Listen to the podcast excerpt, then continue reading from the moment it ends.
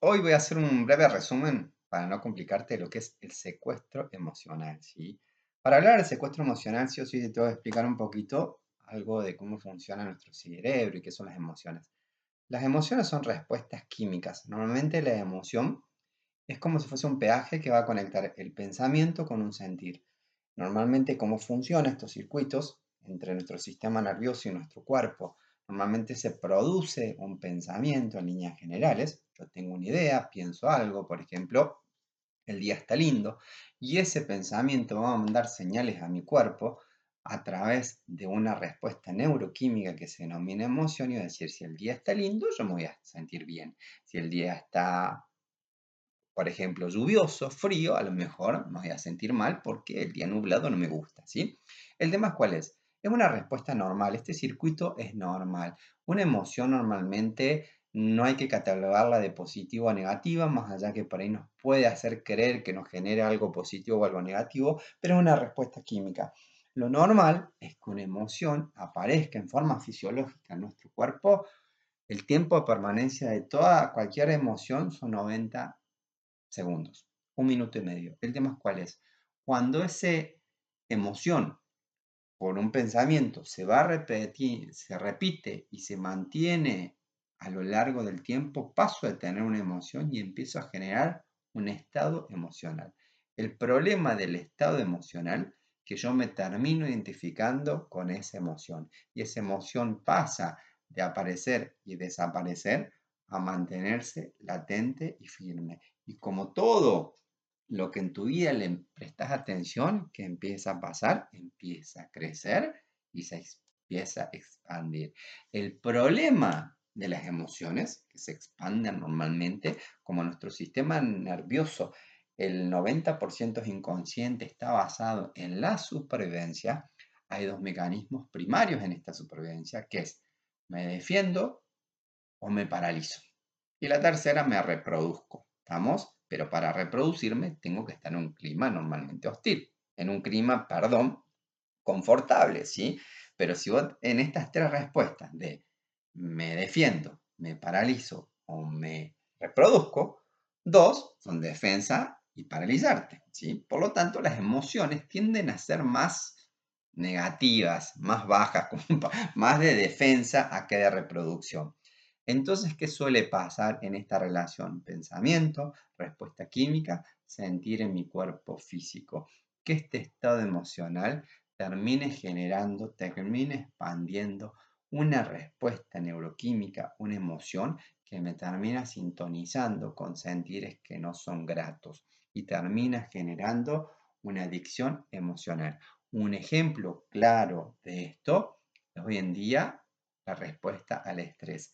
El estrés sí es una activación de mi sistema nervioso que percibe, percibe real o imaginario que algo afuera de mí me puede hacer mal y muchas veces puede ser algo interno a mí. Eso que hace que, libera, que se liberen hormonas que se denomina cortisol, ¿sí? por una activación del sistema nervioso autónomo que estimula la liberación del cortisol y el cortisol es una hormona ¿sí? del estrés que hace que mi cuerpo se paralice y lleve emociones muy densas ¿sí? y genera lo que es la adicción emocional.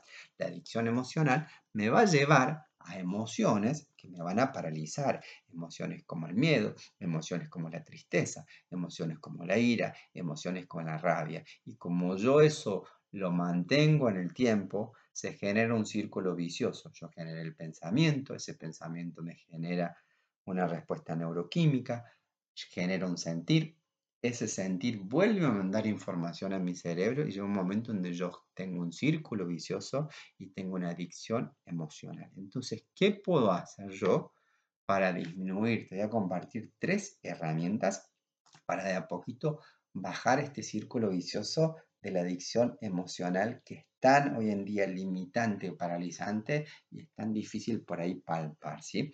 Lo más importante, se habla de que estés atento, ¿viste? Que te expliqué recién, si no vuelve a escuchar el audio, donde te decía que primero vas a tener un pensamiento. El pensamiento está en tu cerebro, en tu cabeza. Pensar la relación de la cabeza versus tu cuerpo físico. El sentir se manifiesta en tu cuerpo físico. Entonces, si la emoción que va a ser una respuesta química que va a mandar tu cerebro se va a manifestar en tus sentidos, que es tu cuerpo físico, punto número uno, tenés que prestar atención a la corporalidad. Dejar de reprimir, dejar de tapar, dejar de negar ese miedo, esa parálisis, esa angustia, esa ira, esa bronca, dejar de reprimirla. Cuando te aparece, no importa en el momento, no importa con quién, empezá a prestarle atención a la emoción, empezá a prestar atención a la corporalidad, deja de reprimir y sentíla sin juicio. Ten en cuenta que la emoción es una respuesta neuroquímica, es una respuesta eléctrica, es energía que la tenés acumulada. Si la dejas sentir en tu cuerpo, en la corporalidad y la percibís, ¿qué empieza a hacer? Esa energía fluye y baja. ¿sí? El punto 2 es que empieces a sentir en esta corporalidad qué es lo que pasa. Hay una frase que se dice, empezá a dejarte sorprender. Y fíjate si, es, si esa suposición, que normalmente es más del 90%, estoy siendo bondadoso, ¿qué pasa cuando pasa? Si realmente ese miedo sucede, si esa muchas veces esa sensación de que te vas a morir, morir pasa, porque se te acorta el aire, te agarran palpitaciones, se te paraliza el cuerpo, ¿sí? Déjate sentir, déjate sorprender. Seguro que si me estás escuchando y te pasa a decir, sí, es fácil decirlo del otro lado, pero yo te aseguro que si te dejas sentir, te dejas sorprender, el grado de intensidad puede ser muy heavy, muy intenso, pero pasa tan rápido que después va bajando y va a valer la pena el esfuerzo, el sacrificio. Y el punto número tres, te hablé de la corporalidad. El cerebro es sensitivo. El cerebro sin los sentidos, ¿sí? No se nutre. El cerebro es como si fuese un sótano, una caja oscura. ¿Qué quiere decir? Con nuestros sentidos, el cerebro interpreta la realidad. Entonces, cuando vos empezás a hablar de lo que te pasa, a hablar de lo que sentís en el cuerpo, a hablar de esa emoción que sentís, de ese miedo, de esa angustia, de esa ansiedad, ¿sí? Y empezás a hablar de eso, es como que le empezás a dar forma. Y al empezar a dar forma, le empezás a generar una interpretación nueva porque vos le estás contando una verdad distinta. Y al empezar a hablar, a hablar, perdón, esta ansiedad inconsciente, esta parálisis inconsciente, ¿sabes qué empieza a hacer?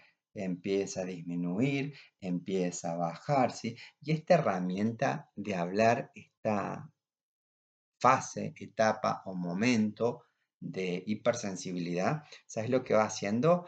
Que se vayan calmando las aguas. ¿Y sabes lo que va pasando? El cortisol, que es la hormona del estrés, empieza a bajar de a poquito, de a poquito y se calma. Y cuando vos hablas del proceso es como un vómito emocional. ¿sí? Es como cuando vos tenés, comes algo mal o tomas algo mal, ¿qué va a pasar? Tu cuerpo o lo va a vomitar o lo va a eliminar en forma de diarrea. Esto mismo pasa con la corporalidad, con dejarte sorprender con el hablar. Producís una diarrea emocional y la energía que estaba estancada en tu cuerpo físico empieza a drenar. Porque quiero que entiendas una cosa y te lo voy a decir muy despacito y quiero que lo escuches varias veces y lo anotes, ¿sí? Lo peor que podés hacer es hacer de cuenta que está todo bien cuando en realidad te sentís mal y está todo mal. No te sientas mal por expresar tu estado emocional. El sentirte vulnerable cuando estás mal es normal, ¿sí? Lo que no es normal es estar toda tu vida en una fase de adicción emocional, en una fase de extrema vulnerabilidad, en una fase de hipersensibilidad, porque te lleva a estados muy densos mentales y emocionales. Pero está bien tener un momento para hacer esta diarrea, este vómito emocional.